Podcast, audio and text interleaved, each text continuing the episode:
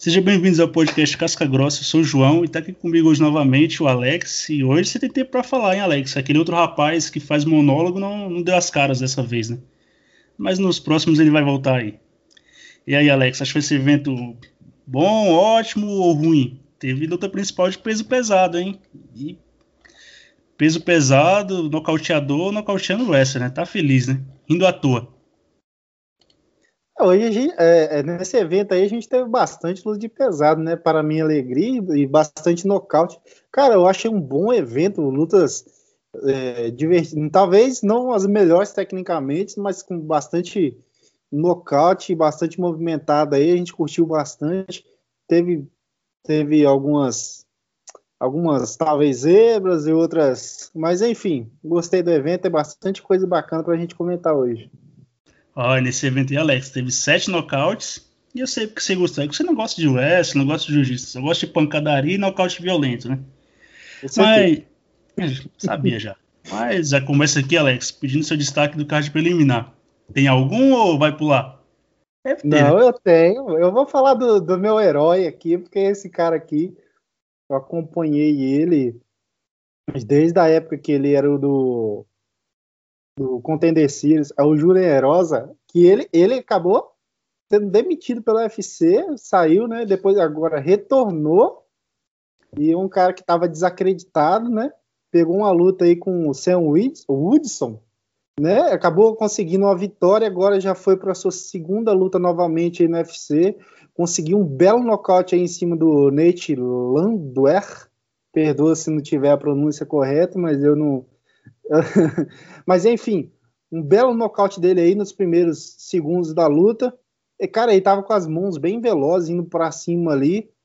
O Nate até tentou segurar para tentar acalmar ele, né, para tentar o, acalmar a ferocidade do Erossa, mas por fim ele foi para cima, conseguiu encaixar alguns bons golpes ali, até que ele deu uma bela joelhada voadora e conseguiu um bom nocaute aí. É um cara que é um cara que não estava tão acreditado, mas consegue a sua segunda vitória consecutiva, acho bem bacana. Cara, é um exemplo que às vezes não, eu não estou dizendo que ele é um grande lutador nem nada do tipo, mas se ele pega uma concorrência de um nível menor, que no caso é o Nate, que é esses caras mais de mediano para baixo, eu acredito que provavelmente ele tem grande chance de sobressair sobre esses caras aí. E eu estou dando esse exemplo mais porque às vezes você não. Um lutador que vai para UFC, ou que pode ser demitido, ou coisa do tipo, você pode dar a volta por cima e, e voltar bem, conseguir boas vitórias aí, para você não desistir dos seus sonhos, das suas vontades, né? Eu achei isso, eu destaco mais essa essa reviravolta aí que o Eros conseguiu dar na carreira dele, né? Ah, sim, Alex, concordo, né? E você ser dispensado do UFC não é o fim do mundo, né? Você pode voltar ou até mesmo fazer nome em outros eventos, né?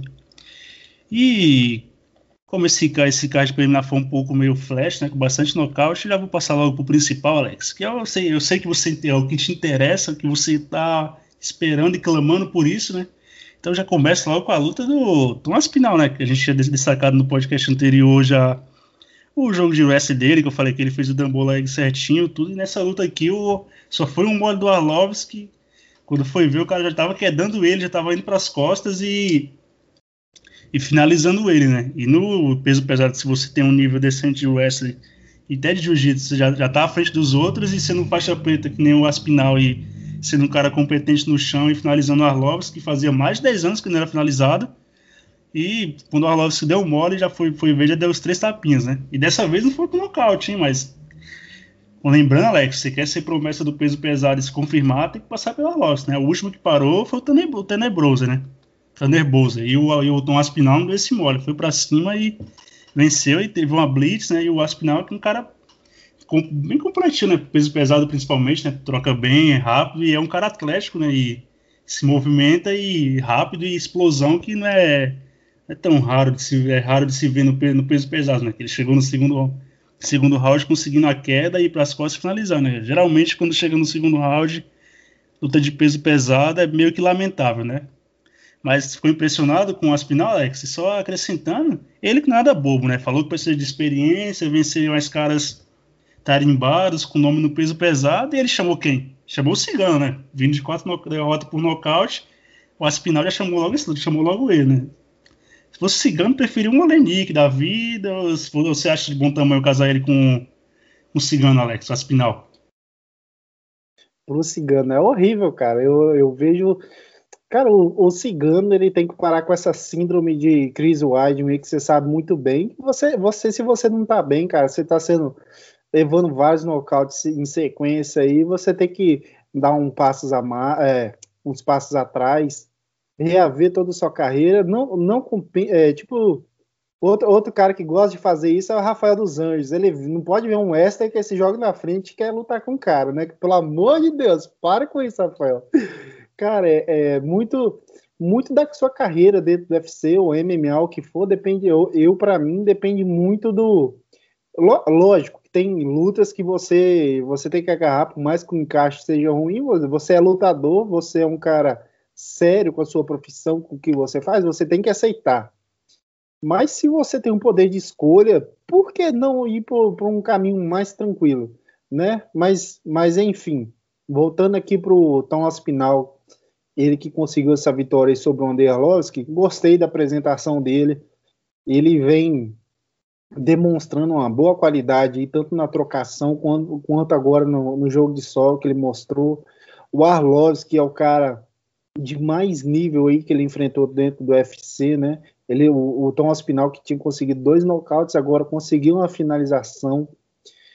Ele que eu vejo ele, se ele conseguir nessa sequência aí chegando no top 15 ali, até porque tem alguns caras ali que, ao meu ver, também não estão merecendo mais estar ali. O Walt Hells, o Olenik, até que saiu do ranking que você falou agora, né? São caras que já estão fazendo hora extra ali, né? Mas enfim, o Tom Aspinal, que estava bem à vontade aí no primeiro round, deu uma boa sequência no Arlovski. O Arlovski, que por mais que o queixo dele já traiu ele muitas vezes, mas eu vejo ele como um dos caras mais atléticos da categoria. E por mais que ele não está no auge dele, já está mais velho, mas ele sempre está numa forma decente, tecnicamente, fisicamente. É um cara com nível maior aí que o Tom Aspinal conseguiu vencer, né? Ele estava bem solto ali no primeiro round. No segundo round eu fiquei impressionado também com a velocidade do Aspinal para quedar e ir para a finalização foi bem rápido também. Eu acredito que o Arlovski não estava mais, mais é mais inteiro, né, como em outras lutas, porque até porque ele sofreu aquele aquela sequência forte no primeiro round, eu acho que ele não estava recuperado ainda daquela sequência, né? Eu tenho essa impressão. E o Thomas Pinal não tem nada a ver com isso, aproveitou o momento, a velocidade dele, como ele quedou e finalizou, foi impressionante. Enfim, tá uma categoria que tá bem interessante aí. E a gente tem nomes, não que sejam grandes lutadores, mas nomes que estão se mostrando aí de, dignos de, de serem respeitados, né? O Tom Spinal, tem o Dalkaus que a gente vai falar daqui a pouco. Até o Sergei Spivak, que lutou na, na primeira luta, que não tem aquela luta de encher os olhos, mas mostrou uma decência ali no, no jogo de West, um jogo agarrado, tem mostrado um nível interessante também para os pesados. A renovação tá bem bacana aí para o peso pesado, tô achando também. Ah, sim, com certeza, Alex. E o que o UFC se propôs a fazer, que foi usar a velha guarda do peso pesado de escada, conseguiu, né? Os dois que eram para vencer, que o UFC queria que vencesse, que eram as promessas do peso pesado, venceram, né? Uma foi o primeiro foi o Tomás Pinal, que abriu o card preliminar, e depois foi o Chris Dakaus que venceu o Olenik, que era ranqueado, né? E a gente vai falar disso agora, que também deixa você feliz, né? Outro o, peso pesado, João, nocauteando. Só um adendo aqui rapidinho, o, o Tom Spinal, ele comprovou que o Barvovski é o verdadeiro parador de garotões, né? Que ele ele parou o Felipe Lins, que é bem mais jovem, e o Tenebroso, né? O Thomas Pinal, desse, dos jovens aí, foi o único que conseguiu e finalizar ainda o Arlovski. Só uma observação. É, quase, quase todo mundo chega no UFC no peso, principalmente no peso pesado como promessa, né? Mas se quer se confirmar como promessa, tem que passar pelo Arlovski, né? E os que você citou não passaram, então não foram promessa, né? Felipe Lins até que depois que perdeu para o Arlovski foi nocauteado, né? E o Felipe Lins já chegou pegando o Arlovski na estreia, né?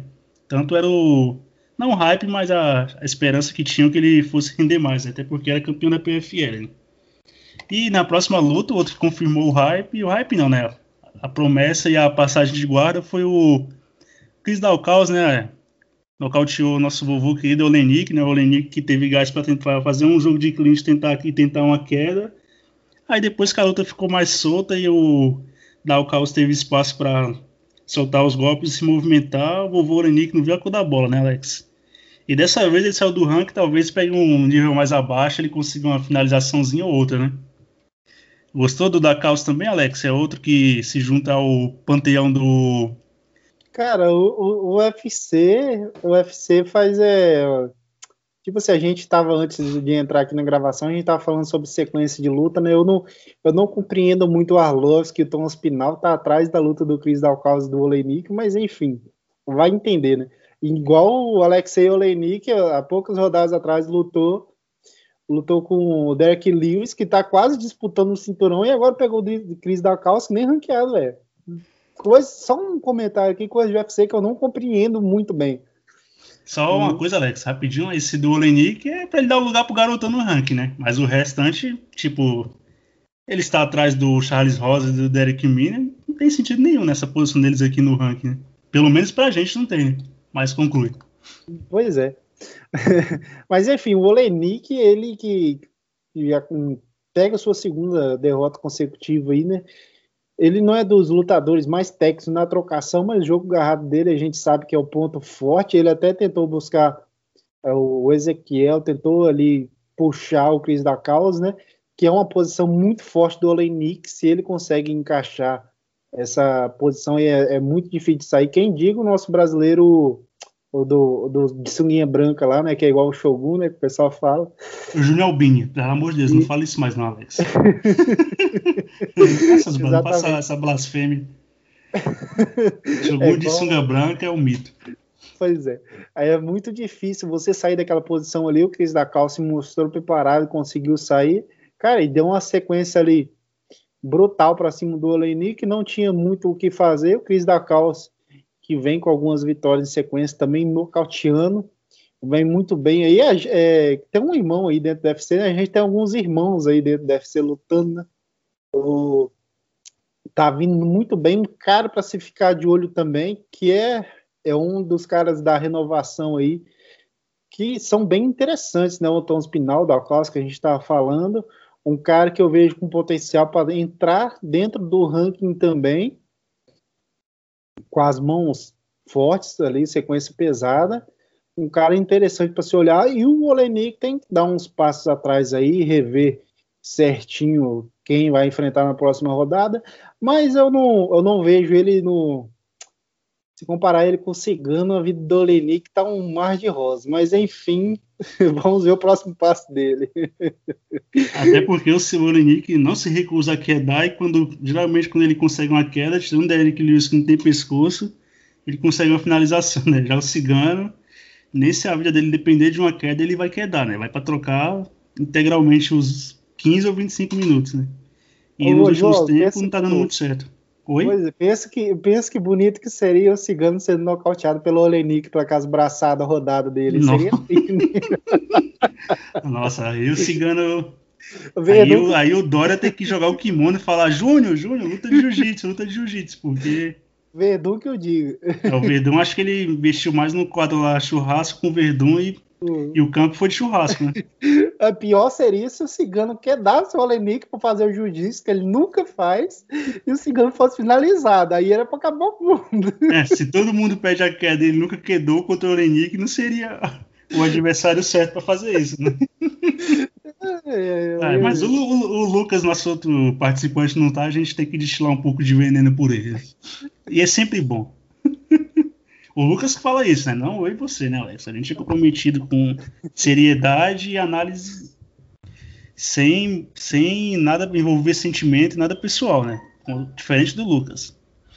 Mas agora aí, na próxima luta, né? Que nem você tinha falado antes, né, Alex? Que o Charles, o Charles Rosa é o cara que é faixa preta sempre embalado no chão. Não deu outra, né?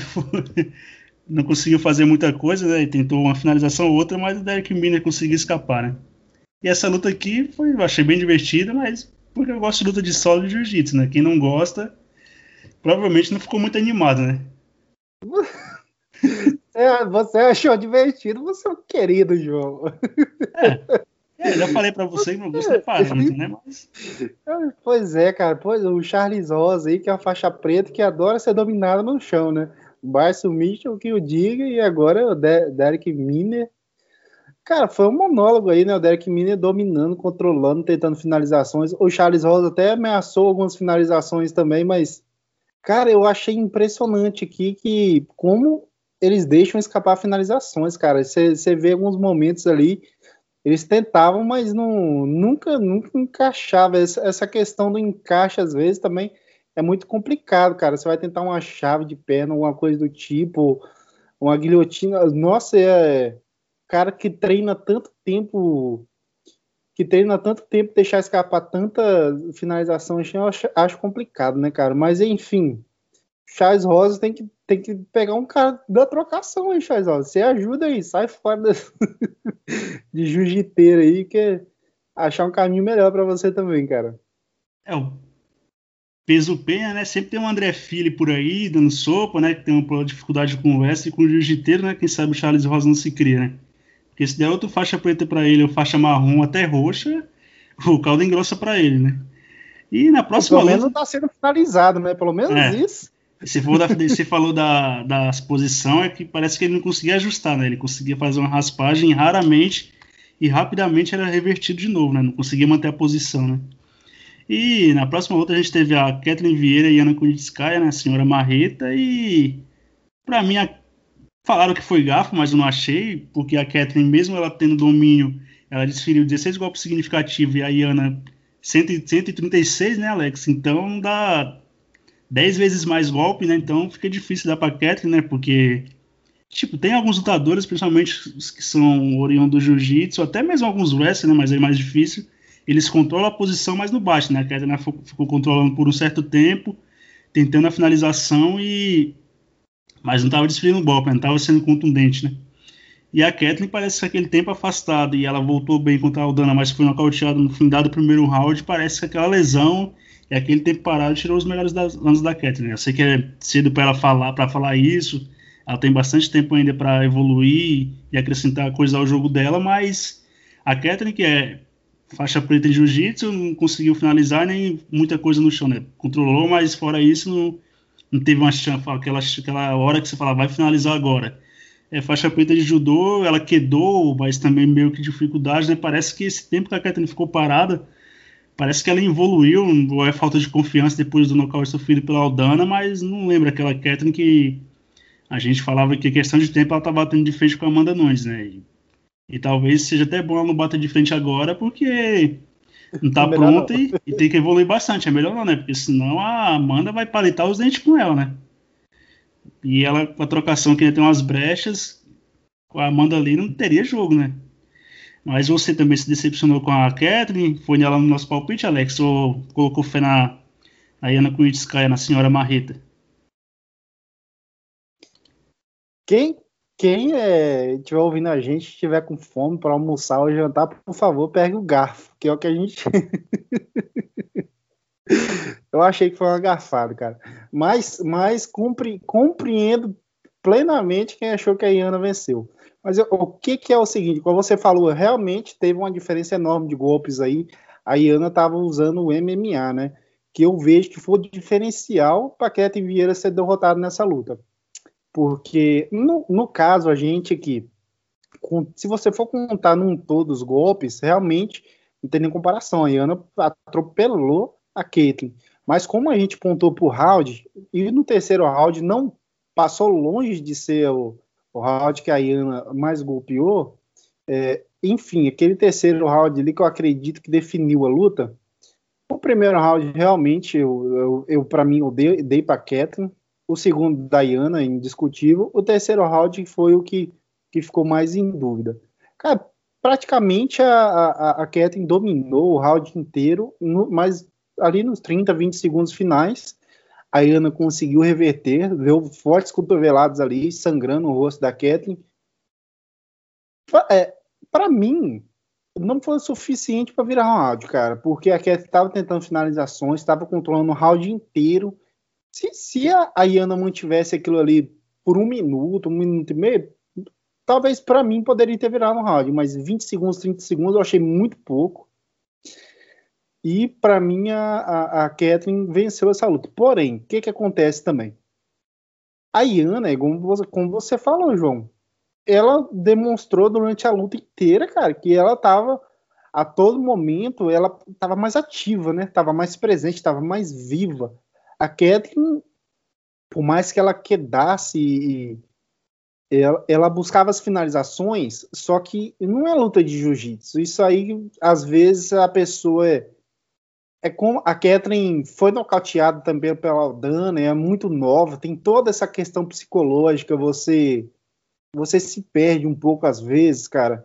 E a Catherine ficou visível que ela entrou mais para fazer o jiu-jitsu. E a Iana, ela entrou para fazer o MMA, se desse para finalizar, para nocautear, ela faria o que desse. Eu acredito que esse aí foi o diferencial para ela estar tá vencendo. Até por baixo, por baixo a Iana estava o tempo todo golpeando, socando, e o jeito que desce, ela ela aproveitava ali. Eu acredito que isso aí foi o diferencial para ela vencer a luta. E também a, a gente tem que, que ver aí que o, o campeão do meio pesado, Thiago Marreta, aí, né, que venceu o John Jones, todo mundo sabe. Dá uma, uma forcinha aí para Ian vencer a luta também, né? O nome dele, a gente sabe que o João que gosta de que eu falo isso, né? Mas enfim, cara, ela boa vitória da Iana aí, fica muito bem na categoria. E a Kathleen, acredito que a Kathleen tem que ver o psicológico dela, porque tecnicamente eu acredito que ela possa dar a volta por cima. É muito nova também, então é uma boa estrada pela frente aí e não tentar evitar as lesões ao máximo possível, que atrapalhou também ela, né? Ah, sim. E na luta principal da noite, Alex, o povo clamou e Derek, Derek bolas quentes Lewis, Lewis o The Black Beast nocauteou o Wesley Amarrão, né? Você ficou regurgizando feliz e contente com esse resultado, né? E a gente tava assistindo a luta, a luta bem, a luta juntos, né? E você falou caramba, o Blaze está bom na trocação. Eu falei, tá mesmo, né? Ainda falei, isso aí pode ser o erro dele, né? Aí que mora o perigo, né? E se bem que foi na hora que ele estava tentando uma queda, né? Mas um wrestler do nível do Blaze sentar aquela queda ali é pedir para ser nocauteado, né? E o Derek Lewis nada a ver com isso. Mediu bem a distância, fez a leitura da entrada de queda e acertou o upper, né? A gente, depois eu vi em câmera lenta e o Derek Lewis meio que ele o Derek Lewis não, o Curtis Blaze ele já paga já no ar, né? Na hora que pega o, o soco do Lewis ele já tá apagado e cai apagado e quando bate até aquele espasmo e estica as pernas, né? E o Derek Lewis deu dois de confere ainda e já falou que a culpa foi do Herbie Dean, né? Que tá atrasado e lento, né? E ele também falou na coletiva pós-luta que não quer mais lutar cinco rounds porque a preparação é, é muito longa e ele não quer mais, não quer mais isso para ele quer lutar três rounds e nocautear a galera, né? É um querido, né, Alex? Poderia ser o campeão dessa categoria e estaria bem representado, né? Assim, você dá, é, o lado bom, cara, o lado bom é que eles fossem campeão, que, que até luta e disputa de cinturão, né? Isso aí. e, é, geralmente... Alex, por mais que eu goste do Miotite, eu acho que qualquer outro que se for campeão nessa categoria roda mais. O Miotite para defender o cinturão é quase como uma gestante dando a luz, né? De nove em nove meses, né? Pois é, cara, isso, é, isso aí, eu gosto também do Miocic. É complicado, ele, ele luta muito pouco, né? E o, o Enganu, que eu, eu vou ser sincero, eu vou torcer pro meu City contra o Enganu, mas se o Enganu ganhasse também, seria uma bênção por categoria, que você ia ter é. duas, três defesas de cinturão por ano. É né? isso, cadê a imparcialidade? Eu achei que você quer todo mundo imparcial, tava redondamente enganado, mas eu compreendo seu lado, Alex. Se, o, se o Enganu ganhar o cinturão, acho que a cada três meses tá em disputa, né? No mínimo quatro por ano, né? Porque ele, é o que ele reclama que quer lutar, né? Por isso que ele aceitou o desafio do Jairzinho, né? Que ele tava na situação de contender, e ainda foi lutar, o Jair, lutar com Jairzinho, porque tem revanche com o Cormier, né? O Miotite nos pesos pesados, o Miotite não, o Enganou nos pesos pesados vai ser o sonho do Tudan, né? Vai fazer essa categoria rodar, que é uma beleza, né? Porque o, como o Enganou vai fazer na luta dele nocauteando os caras em segundos e a, E tirando o Miotite e alguns dois ou três restantes da categoria bem, bem mais abaixo, né, nível técnico e até mesmo atlético, então teria uma galera ali que talvez o Enganu nocauteasse com facilidade, não tendo lesão, não tendo, não tendo lesão nem, nem, nem afastamento muito grande pela comissão atlética, daria para fazer as quatro lutando no ano, usando o ano tranquilo, né? Reza, reza a lenda que o treino do Enganu é nocautear boi na, na fazenda. Ah, certeza, né? Se não for um boi, é para uma, uma minivan com soco, né? Pois é, mas enfim, cara. Ah, foi até. é complicado, né, cara? Mas enfim, uma, uma performance. É algo que a gente. Sinceramente, eu, eu tava em dúvida no começo, mas eu botei nos prós e nos contras. Depois que eu apostei no Blaze, tenho que falar que eu errei, mas depois que eu apostei nele, eu, para mim, eu pensei, cara, o Derek Lewis é um cara que, que nocauteia e você não pode duvidar dele, ele vai nocautear. Eu fiquei com essa impressão em e foi o que aconteceu, né? Eu, vi, eu vi o pessoal metendo pau no Blaze que ele tava trocando. Eu, tá errado, eu concordo que o jogo de West dele não tem que ficar trocando. Isso aí não tem. É... Mas o pessoal esquece, aí, o Blaze não foi nocauteado trocando, ele foi nocauteado tentando a queda e uma queda horrível de passagem. Né? Só para ressaltar. Porque... Ah, tipo, parecia que tinha um semáforo ali, ficou verde, ele tentou a queda, não, esperou os pedestres passar para tentar a queda, né? Tipo, telegrafou e o Lewis só fez a leitura, esperou ele se aproximar e mandou o upper, né? Pois é, e o pessoal que adora meter o pau no Lewis, dizer que não é os caras mais técnicos, aí até o, o Jackson aí que, que ficou rindo, né, que não é dos caras mais técnicos, mas foi um golpe muito técnico, muito bem encaixado, aquele uppercut. Como é que é que o Minotauro fala? Uppercut. O uppercut pegou limpo. É, que nem, que nem tipo, eu, não, eu gosto dos pesados, mas quando é a nata da categoria lutando, né? Porque o restante. E o Derek Lewis, digamos de passagem, não faz parte da elite aqueles caras que tecnicamente são prendados, né? Que fisicamente é imponente, não por ser um cara que não enganou. O Miotite tem aquele condicionamento, preparo físico. Mas o, o Lewis é um cara que eu gosto, né? Primeiro, porque as entrevistas dele pós-luta é, é boa, né? E é o cara que. O, o Travis Brown discorda de você. É, o Travis Brown não gosta, né? Nem da entrevista do Lewis, nem do Verdun, né? Que deu uma voadora, deu um chute no Tarveja, né? Mas o Lewis é um cara, um cara divertido, né? E ele é sincero, né? Gosta do frango frito dele e, e de nocautear as pessoas, né? Colocar as pessoas para dormir. E, e o pessoal, em geral, a galera gosta do Lewis, né? E tava todo mundo até falando que seria bom ele nocautear. E ele foi lá e cometeu o crime, né?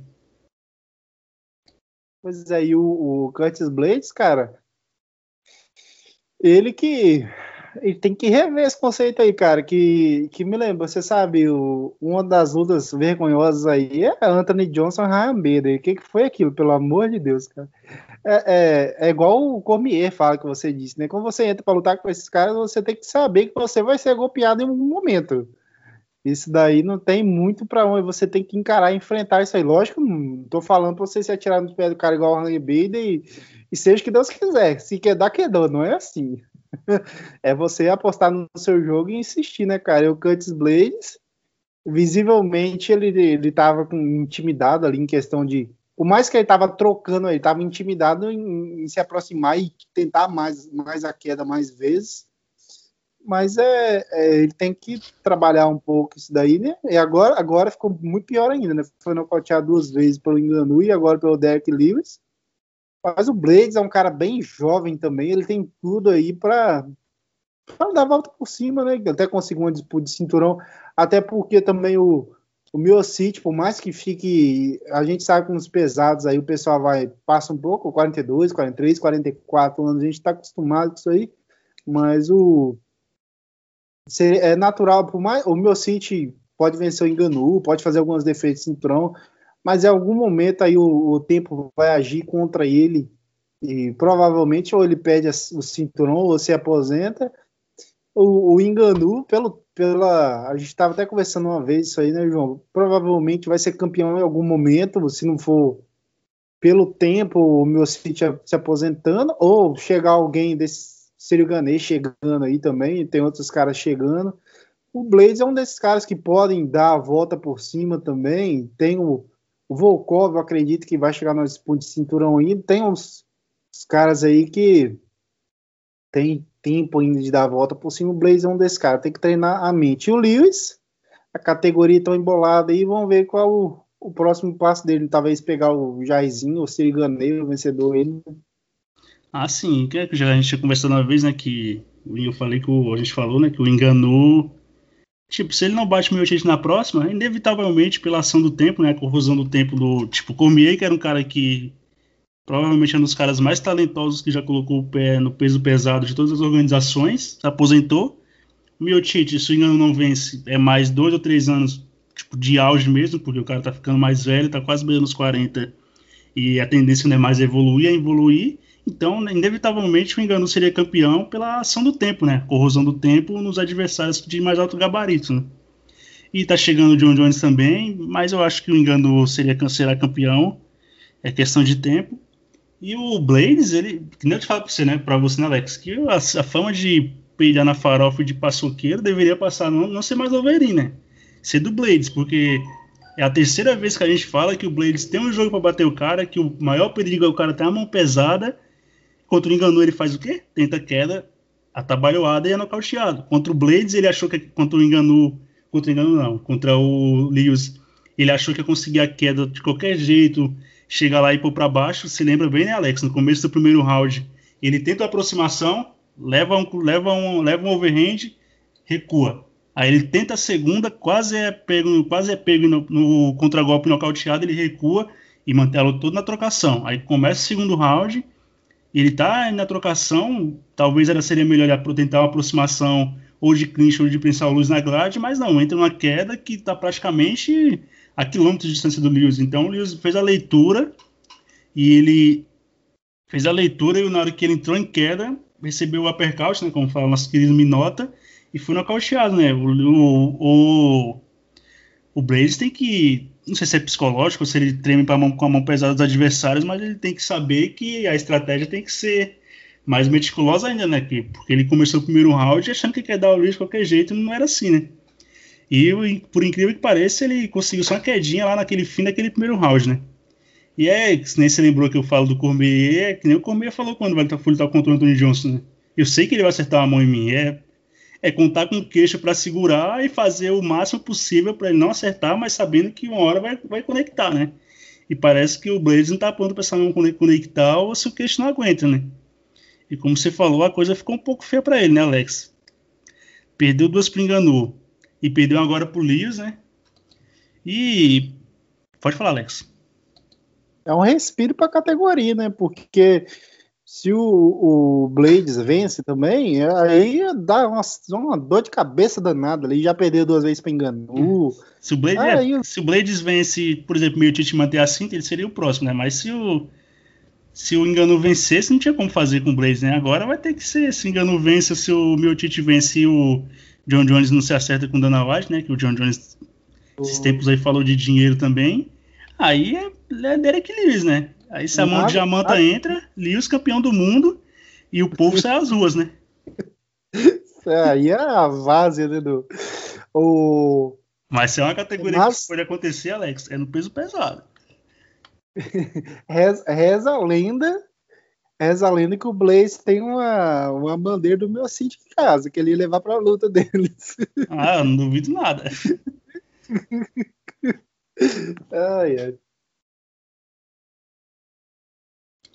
Mas, enfim, essa categoria agora deu embolada, né? Tem o, tem o Jairzinho agora fim de semana com o Cyril Gandê, tem o Volkov, o Wolverine descesse do ranking, o Derek Lewis, não é nada bobo, chamou o Wolverine e falou que espera ele cumprir a suspensão médica para lutar com o Wolverine, né?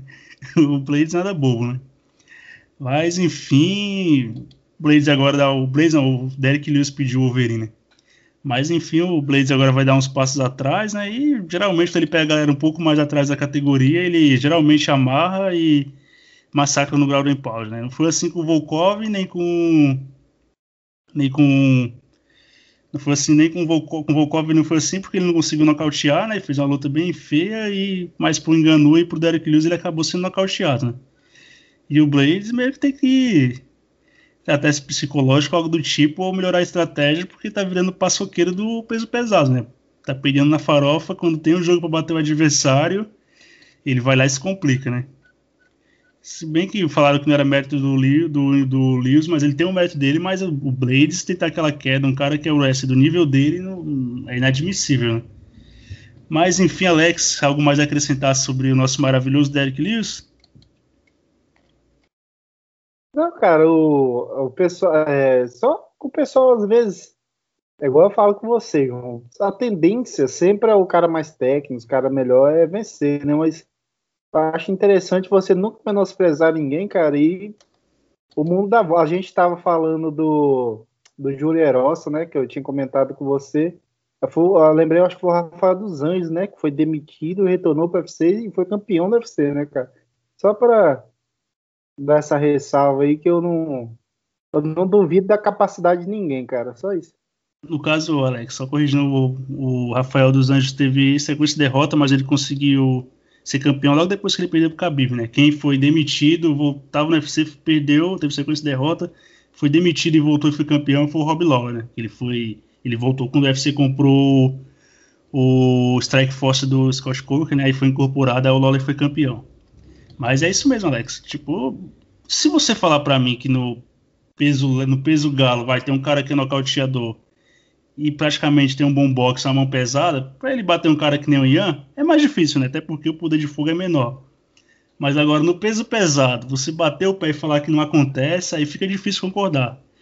E ainda mais um cara que nem o Derek Lewis, que é uma jamanta que bate 120 quilos e é, cada soco é um velório, né? Então, é difícil cravar, né? E eu, diferente do senhor, fui no Derek Lewis no palpite, hein? E ainda fiquei espantado que você não foi no Derek Lewis, né? Ainda perguntei, não vai no Lewis? Não. eu falei, ah, então eu vou. Até agora sem entender porque que eu fui no Blaze. sinceramente. Também tô, porque você tava até me convencendo na gravação do podcast passado, né? É e eu fui no Lewis.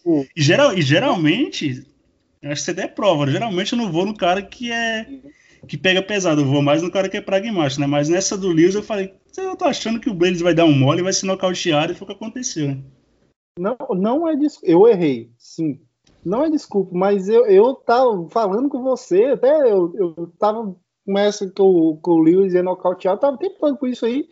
E na hora de palpitar, me deu um negocinho, eu botei o Blazer. Eu sei, cara, foi uma viagem mesmo. Na hora de palpitar, baixou o Jorge St-Pierre e foi pragmático, né? Eu não, baixou o Rob Lawler, fui empolgante, fui no Derek Lewis por nocaute e fui o único do nosso palpite que cravou essa luta, hein?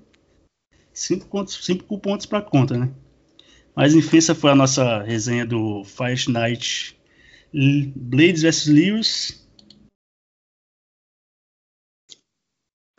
E agora a gente vai fazer a prévia do próximo Fight Night Jairzinho vs Gané, né? O Jairzinho Rosenstruck versus Cyril Gané, que é outra promessa agora do peso pesado, que enfrenta o Jairzinho, que vem. O Jairzinho nocauteou o Cigano e o Cyril Gane também, né? Os dois ainda de nocaute, vitória sobre nocaute em cima do Júnior Cigano, né?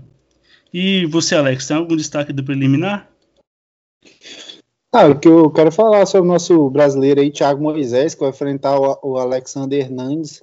O Hernandes, que é um cara aí que, que chegou é, com um reconhecimento interessante aí no UFC porque ele, ele já entrou enfrentando Benel Dariush e conseguiu um nocaute bem rápido ali no primeiro round. Aí a galera já deu uma, uma certa hypada nele ali, né? Com, com o mérito dele, com certeza. Depois venceu Olivier Albemicier. Já foram duas boas vitórias. Aí foi aí que ele entrou naquele perde-ganha. Perdeu, venceu, perdeu, venceu e tá, e tá nessa fase aí já. Parece uma promessa que tá, tá naquela fase, né, que é o, o cara que vai ou não vai ou não vai, né, tá essa, essa questão aí, mas enfim, é um bom lutador, bate muito pesado aí, nocauteador, tem boas quedas, consegue controlar bem por cima, ele que vai enfrentar o Thiago Moisés, que é um cara jiu-jiteiro aí, né, mas também tem um bom boxer, tem bons chutes altos aí, tá vindo bem, tá vindo de, sobre vitória sobre o, o Bobby Green. Finalizou o Michael Johnson também no, no segundo round. Foi uma ótima finalização, bem rápido também. Uma ótima oportunidade para ele. Tá, os dois aí tá é, se firmando no ranking, entrando no ranking top 15, né? É uma luta bem interessante do card preliminar e, e vamos ver se vai sair uma coisa boa daí. Eu acredito que vai sair sim, que o Hernandes ganhando ou perdendo sempre entrega luta boa também, né? E agora, Alex, a gente vai para luta da, do do Pedrinho do Pedrinho Munhoz versus o Jimmy Rivera, né? O Pedrinho que vem de derrota pro Edgar e o Rivera vem de vitória, né? O que, que você acha desse casamento em si? Acha que dá melhor pro brasileiro ou o Rivera vai conseguir levar na experiência, né? Geralmente, quando o Rivera tá próximo do Tarot Shot, ele acaba perdendo, né? Não consegue chegar até lá o cinturão. O Pedrinho tem melhorado aí na trocação, né? Nocauteou o Code Gabrand, por mais que eu acho que o Gabrand deu uma paçocada também, e acabou sendo derrotado aí pelo Frank Edgar, mas fez uma luta duríssima aí de cinco rounds. O Pedrinho tá trocando bem, chuta forte também, e ele tem que não pode esquecer o ponto forte dele, que é um chão, tem uma guilhotina bem perigosa também. E ele que vai enfrentar o Jimmy Rivera, como você falou, é um cara aí que, quando ele está próximo da disputa de cinturão, acaba perdendo, mas também vejo que o Rivera, ele perdeu só para Nata, para Marlon Moraes, é, Aljamain Peter Ian, só perdeu para Nata também, nada é, algo natural também, não é nada de outro mundo, eu vejo o Jimmy Rivera, um lutador um, um pouco mais ainda completo que o Munhoz, por mais que o Munhoz está melhorando na trocação, mas eu vejo o, o, Rivera mais compacto ali, consegue quedar bem, usa bem o clinch, consegue derrubar, é, tem um ótimo gás também, controle, mas lógico, uma luta aí que tá parelha, mas eu levo, vejo um leve favoritismo pro Jimmy Rivera, que é um cara eu acredito que ele pode ter a oportunidade dele ainda, né? Aí a, a na categoria é bem disputado também. Mas enfim, vamos ver aí com o Pedrinho, um cara muito bacana também, pode ter a chance dele, mas dou um leve favoritismo pro Jimmy Rivera. Ah, sim, dessa vez eu vou se opor ao seu palpite, Alex. Eu acho que o, que o Pedrinho vai sair dessa com a vitória, né? Mas se o Rivera vencer, também não me surpreenderia em nada. Né? Eu vou mais no Pedrinho pela última performance dele contra o contra o contra o Frank Edgar, né? Ele conseguiu, acabou perdendo, mas foi bem pra caramba, né? E o Rivera eu vou dessa vez no Pedrinho. Tem que analisar um pouco mais meus palpites, mas essa vai ser vai ser meu palpite final, né? E a próxima luta, né, que a gente vai, vai pular uma e vai para a próxima já, de maior interesse, que é o Nikita Krylov, né? que vem de derrota vitória sobre o Johnny Walker e o Magomed Ankalaev, né? Que teve aquela outra tantas vezes casada pro, com o Kutelaba e seria melhor o Kutelaba não ter que não quisesse ter recasado a luta, né? Porque não deu muito bom para ele, né? Não viu a cor da bola e levou um passeio na trocação, né? E você, Alex, acha que o Krylov Nikita, apesar de ser um cara mais completo, mas é um strike, né, mano? É um strike. Você acha que ele vai ter trocação para segurar o Kankalaev, que eu vejo o Kankalaev um strike melhor que o Krylov. Ah, o Ankalaev tá vindo muito bem aí, várias vitórias seguidas. Eu acho que ele leva um, tem um leve favoritismo aí, mas uma luta equilibrada também. O Krylov, é, ele é um cara inconstante, né? Quando ele talvez um, uma dá uma de Alexander Hernandes aí, tem vezes que vai, não, tem vezes que você acha que vai lutar mal, luta bem, luta bem, ele vai lutar mal, um cara meio inconstante, mas ele tem uma boa trocação, como você falou, ele chuta bem, tem algumas boas finalizações também, tem um gás mais ou menos, um boxe mediano ali, mas ele é, é um cara que eu gosto de assistir as lutas dele, passou o carro aí no, no Johnny Walker na última luta, fez uma luta bem estratégica ali, né, controlando o Walker no chão, derrubando, quedando, se mostrou muito bem naquela luta, e por outro lado, o Ankalaev, que é um cara completo também, forte em todas as áreas. Tem um, eu até comentei com você, tá vendo aqui o aquele chute frontal dele, tem ótimos chutes altos também, tem potência na mão. É um cara de gás que tá vindo muito bem na vontade aí. Eu vou dar um leve favoritismo para ele, mas é luta de altíssimo nível. Eu, eu só acho que foi uma luta assim, que eu particularmente não gostei muito dessa luta ser casado, por mais que que o Nikita Kilov tem é, mais rodagem. Mas são dois caras aí que, que eu aposto que tem um futuro aí dentro do top 15, top 10. Acho que poderiam ter dado um Smith ou, ou algum cara mais experiente ali, talvez. São dois jovens aí que eu vejo, mais que o Krylov, às vezes dá uma vacilada, mas é um cara com aposta para ter uma sequência um pouco melhor na categoria. O Ankalaev também. São dois jovens prospectos aí, né? Eu não, não curti muito esse casamento de luta, mas enfim, tem tudo para ser uma ótima luta para a gente curtir. Ah, sim, Alex. Poderia, apesar do Krylov já ser um cara que tem bastante rodagem já, né? Só do UFC e voltou.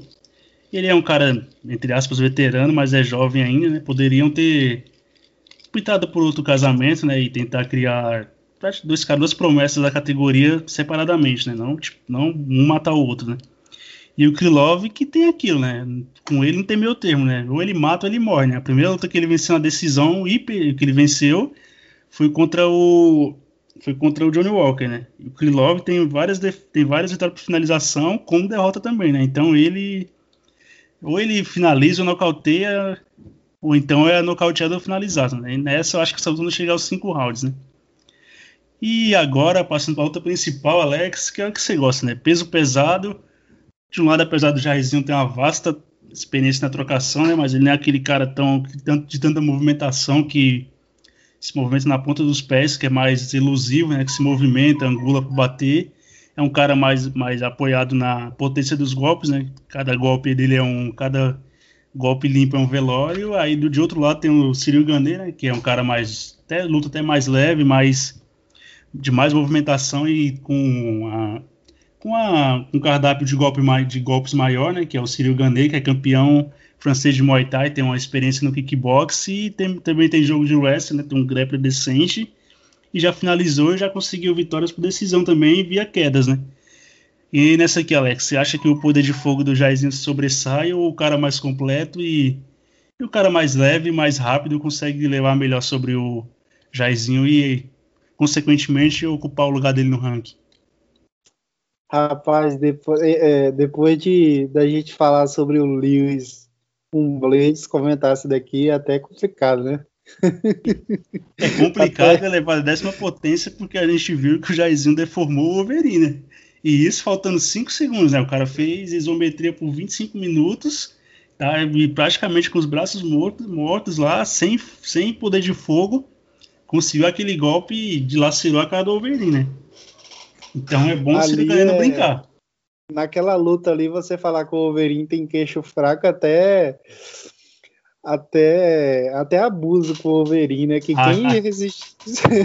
Aquela ali é nem queixo fraco, né? O Wolverine tem um crânio forte, né? Porque eu não sei como não rachou o crânio dele no meio, né? Aquela, aquela é, patada, cara. aquele petardo que ele levou. Ali, ali é provavelmente qualquer um do peso pesado provavelmente teria sido nocauteado, né? É, Cara, mas enfim, o Jairzinho, igual você falou, não tem nada das melhores da trocação, né? Mas é um cara perigosíssimo, resiste bem aí, um cara difícil de ser finalizado, nocauteado aí. Ele é perigoso a qualquer momento da luta, pode durar cinco rounds, que é um cara que tem bastante luta aí no kickbox, bastante experiência. A maioria das suas vitórias, né, por nocaute, ele tem ganchos também diretos, muito fortes, muito pesados, muito é, preciso também. E é complicado, a gente sabe que é complicado você lutar com esses tipos de cara, né? E por outro lado, a gente tem o Círio Ganer, que é um meu garotão também, que tá vindo muito bem. Treinou bastante tempo com, com o Enganu. E, o Alex, só um adendo, uma dúvida, mas na verdade, né? Você tá na agência, né? Esse é ah, pique modelo, ah, de, é pique modelo esse... de Instagram, né? Esse aí é o, o cara que abriu a porta pro Thomas Pinal entrar, pô. Ah, o cara alto, né? Espadaúdo, ah, forte. Isso aí ah, dá pra fazer é, propaganda no Instagram à vontade, né? Aqueles public post, né? Porque o shape pra isso tem, né, Alex? Ah, sim, pode fazer dublê do The Rock, pode fazer essas paradas tudo. Ah, sabia que você tinha um apreço maior pelo Ciro Gandino, mas conclua. Pois é, cara, o Sirganei que já, já, tá, já são quatro vitórias no UFC, se, venceu o Cigano na última luta aí pro nocaute que a gente viu, né? O saudoso Cigano, né?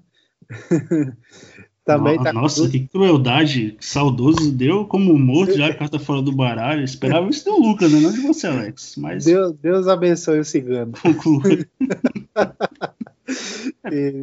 Espero que ele tenha tirado as costas da grade uma hora dessa. Por favor, Cigano. É... Deixa eu concentrar aqui. O Ganek tá, Alex, tá... Sinto, sinto, te alertar, mas essa altura do campeonato, para ele tirar as costas de lá, só se for eletrificado, hein? Tem que botar uma, uma grade de choque ali. Encostou, dá choque nele. Ai, ai, cara. Mas vamos parar de pisar no cigano um pouquinho agora, porque o Ganê já fez bastante isso. Eu acho que o Lucas conseguiu imitar a voz do Alex e tá participando, né? Porque tô falando com outra pessoa, né? Mas parou o escárnio, parou a zoeira e fala Ai, sério, Alex. Parou. Foco aqui agora. Ah, rapaz. O Ganek é um cara do kickbox aí, treinou com engano bastante tempo que eu falei. Tem um ótimo gás, chuta bem, tá com duas finalizações no UFC também, tá se assim, desenvolvendo bem, tem menos experiência que o Jairzinho não todo em combates de luta, né? Porém, dentro do UFC está demonstrando aí porque que é um, um, nome que está tá sobressaindo aí, né? Mede bem distância, tem uma boa movimentação também. Cara, é aquele negócio, né? Provavelmente o Ganê, é, eu acredito que ele vai conseguir manter a distância, consegue encaixar os melhores golpes ali, pode pode querer dar uma, talvez, de, de Volkov no, nos últimos tempos, né? O Volkov ter, tá vindo, depois que, que fez a tatuagem, a reformulação no corpo dele mais, mais bodybuilder aí, tá vindo mais nocauteador, né? Mas o Sergané pode fazer o Volkov das antigas aí, fazer um jogo mais na distância, chutando, controlando ali. Ou é o complicado que a gente viu ali contra o Wolverine, o Wolverine dominando até no chão, né, cara? O Jairzinho é, é perigoso a todo momento, cara. Se você descuidar. Mas enfim, vou, vou dar um leve, um leve favoritismo pro Ganê. Eu acho que ele, ele vai controlar isso aí um pouquinho melhor. Mas é uma luta complicada aí, cara. É, é bem. Vai ser bem disputado aí com. Eu dou um leve favoritismo pro Ganê. E só uma coisa, Alex, é, tipo, é impressionante, né? O Cyril Gandhi, mesmo a categoria do peso sendo bem rasa, mas ele tem seis lutas profissionais só, né? Fora a experiência que ele deve ter no amador, né? Mas seis lutas profissionais, já tá pegando um cara que é top 5 e se vence, se não fosse a situação complicada da categoria, estaria praticamente com um title shot na mão, né? Mas como a categoria tá meio embolada, tem a, o possível estrela do, do, do, John Jones no peso pesado e o engano como desafiante complica bastante, né? E o Cyril Gandey, que é um daqueles caras que tem altura e uma envergadura monstra, monstra também, né? Tem 2,5 metros e de envergadura e ele traz o que né, a gente não costuma ver no peso pesado, que é aquela movimentação, né? Movimentação bem de karateca mesmo e batendo e saindo, mas é que nem você falou, né? O Jairzinho tem poder de fogo bem, bem elevado para o nível do, até mesmo dos pesados, né? Ele fez com o Wolverine lá, desfigurou o rosto do Wolverine, é para poucos, né? E, me, e tendo feito isometria por 25 minutos, né? O Wolverine quedando ele, fazendo ele fazer força no chão. Então, se o Sirigandet por um, por um, por um segundo ficar hesitar, eu achei ele um pouco assim, conseguindo no começo da luta, depois ele foi se soltando. Se ele hesita na frente do Jairzinho, ou então erra uma entrada, um time, é, é abraço, né? Porque o Jairzinho acertar uma mão limpa em qualquer ser humano é nocaute, não tem o que fazer, né? Mas eu concordo, isso aqui eu vejo, concordo, concordo com você, Alex. Eu vejo um pouco mais, a, não tão favoritismo, mas um pouco mais a feitio do Ciro Gandê, né? Porque, como eu falei, ele tem um jogo de solo bem justo e decente, né? Ele pode ir por esse caminho de menor resistência, que é dar o, o Jairzinho e amarrar ele ali, ou até mesmo conseguir uma finalização, né? Porque o Jairzinho é um cara bem cru no chão e parece que realmente ele passou a focar no jogo de wrestling, jiu-jitsu, depois que ele levou aquele amasso do Wolverine, né? Se o Wolverine dá aquele mole de baixar a guarda no finalzinho, o Jairzinho teria perdido aquela luta. E ele agora tá treinando na América, na América Kickbox, na América Kickbox, na TT, né? Na América Top Team. Desculpa o engano.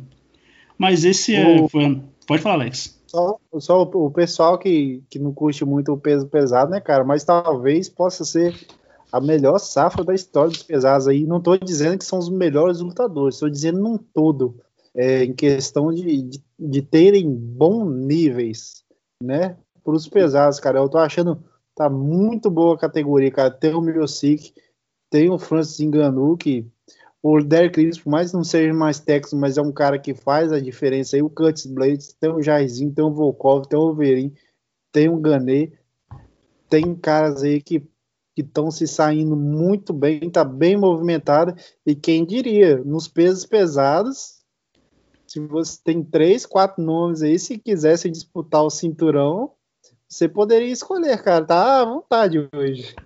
E fora, é, é meu subjetivo nessa né, melhor, melhor que a melhor safra, mas eu acho também, Alex, que aparentemente tem que ver um pouco mais a fundo, mas eu acho que é a, uma das melhores safras que estão chegando de caras jovens aí de renovação no peso pesado, né?